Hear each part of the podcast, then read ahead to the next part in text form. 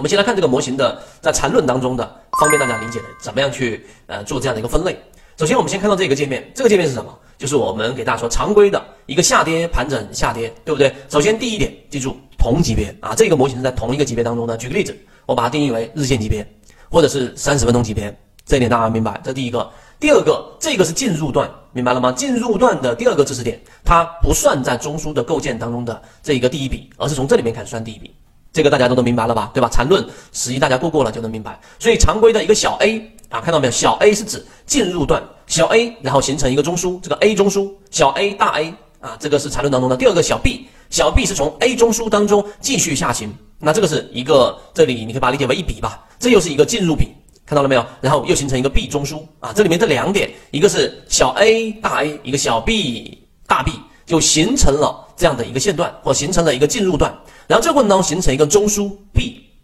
那我们最原始或者说最方便、最容易理解的是这个 C 零啊，这个 C 零就是当这一笔 C 零哎往下再往下走的时候，我发现这一笔啊离开段相比于 B 啊这一段它是明显弱化的。如果它是这样的啊。大家都能理解这个地方，那么这里面就形成了我们一直给大家讲到的什么背驰啊，这里就形成了一个背驰，这是最常规也是最容易去理解的。我们在这个地方上一旦形成了一个背驰，在次级别上形成了一个背驰，那我们就可以把它定义为什么啊？我们的第一类买点啊，这其实很好理解了。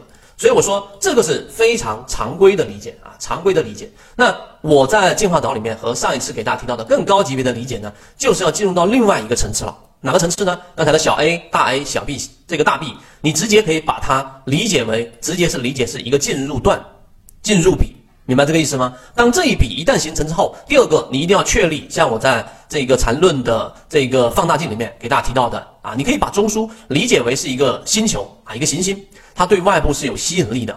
那么这个过程当中呢，第二个我们说更深入的理解是这一段 C 不一定它就直接形成一个 C 零。明白了吗？它很可能直接在 B 段当中直接突破 B 段中枢啊，大 B 中枢形成这个 C 一，这个 C 一和我假设这个小 a 大 A 小 b 这一段，刚才我画这笔蓝色这一段，我把它比较成为啊，我给它一个一个一个一个数值，这是 C 一段嘛，我直接把它设成设置为 D。这个 C 一段如果是大于 D 的，就形成了我要给大家在进化岛里面所提到的这样的一个反转的确立啊，这个就是我们所说的 V 型反转，也是禅中说禅里面啊给大家去一百零八节里面提到的这个标准定义。那我们把它这个精简成为我们的这个哲学禅论，其中这个实战意义就非常强了啊，这个是我们给大家讲的禅论 V 型反转的再度的一个深化。那怎么样判断？我们来看我们啊圈子当中的金鱼报，金鱼报里面这个什么弗莱特，对吧？弗莱特。弗莱特这一个呢，其实是一样的概念，只是它稍微有一些变形。那刚才我给大家讲到，看到你们能不能理解啊？这一段进入到形成第一个中枢，这个中枢看到了没有？构建高点当中第一最低点，低点当中的最高点啊，这里面我不去细讲了啊，这里面形成了一个中枢。那这个下跌盘整下跌，看到了没有？这里面又形成了一个 B 中枢，大 B 中枢，看到了没有？这个是小 B 段，所以这是进入段啊，这里面形成一个中枢，然后这里面有 C 零跟 C 一了。那 C 零就刚才我说常规的，形成一个背驰第一类型买点。那这里面其实也发生了第一类型买点。那重要的是这里。这里面形成了一个 C 一，那这个 C 一段和刚才我们把这个小 a 大 A 小 b 这一段，我把它用一个蓝色，直接就是一个小 a 大 A 小 b，这里面你可以把它理解为一笔啊，理解成为一个线线段，它就是我们刚才所说的这个第一段，它就是一个进入段，明白了吗？它就是一个进入段。那这个 D 和 C 一的比较就尤为重要了，它就是用来判断这里面形成的一个 V 型反转。所以当时我们公布之后啊，这里面形成了第一个涨停板突破 B 中枢，大 B 中枢，这个大家能理解啊？这个是什么？大 A 中枢，这是大 B 中枢。那么这个过程形成的一个 C 一，那这里面其实就是一个我们关键的一个判断了。那么这就是当 C 一段大于这个 D 段，这个市场里面的这个标的就形成了我们所确立的，我们所确立的 V 型反转。我们罗列出来的这个流程标准之所以会形成标准，或者说流程，目的就是为了让它运用实战。第一，你一定要找到这个 B 中枢，就是要找到一个核心中枢来作为一个所有判断的最终依据。这第一个。第二个，找到进入段和离开段啊，这里面就是进入段和离开段。那么你就得判断这个离开段和进入段的力度啊，这个力度可以用均线，可以用 MACD，都是一样的，用来进行判断。一旦这个力度离开力度是强于我们说的进入力这个力度的，那么这个时候就形成 V 型反转，或者是已经形成了一个反转。明白这一点。所以，呃，我讲到这里，大家都能理解了。那当，里面有一项有一些比较基础的内容，简单说一说。举个例子，当均线是吧？这个五日均线跟十日均线，或者是五日均线跟二十日均线所围绕的这个面面积除以这个时间，就大致判断这个时间，你会发现，你看这个地方是吧？面积是强于前者的，这个地方是强于前者的。那么这个叫做平均趋势力度啊，它是强于前者的。那么这种就是力度在不断的增强了啊。那这就是我们判断的一个核心依据。其实不复杂，所以我这里写了 V 型反转，大部分时候都被灌输以啊灌输以我们说短线或超短线，或者说买入之后马上就暴涨，其实是不对的啊，这是一个错误的标签。实际上在圈子当中，对于 V 型反转，我们更多或更在意的这个理解关键是确定性。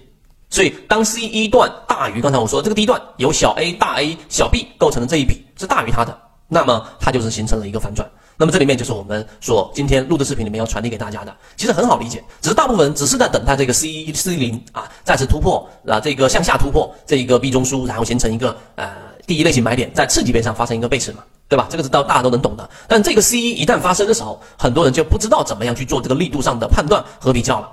我相信今天这个视频大家听完之后，对于自己的这个模型当中去介入啊的一个买点，其实是会有一个启发性的，或者说有一个补充的。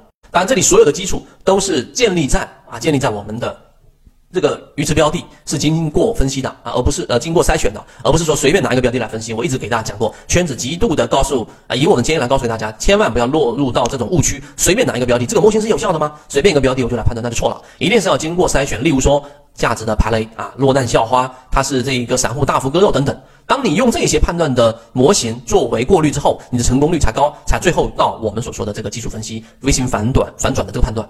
第三啊，重点理解在缠论放大镜当中我们提到的这一个力度判断，那么这个实际上对于后期我们介入的成功率是有一个非常重大的一个影响的。啊，这就是我今天要给大家讲的，讲的只是交易模型当中非常非常小的一个部分，更多完整版的视频可以在我的朋友圈 FFY 八八九里面可以找到。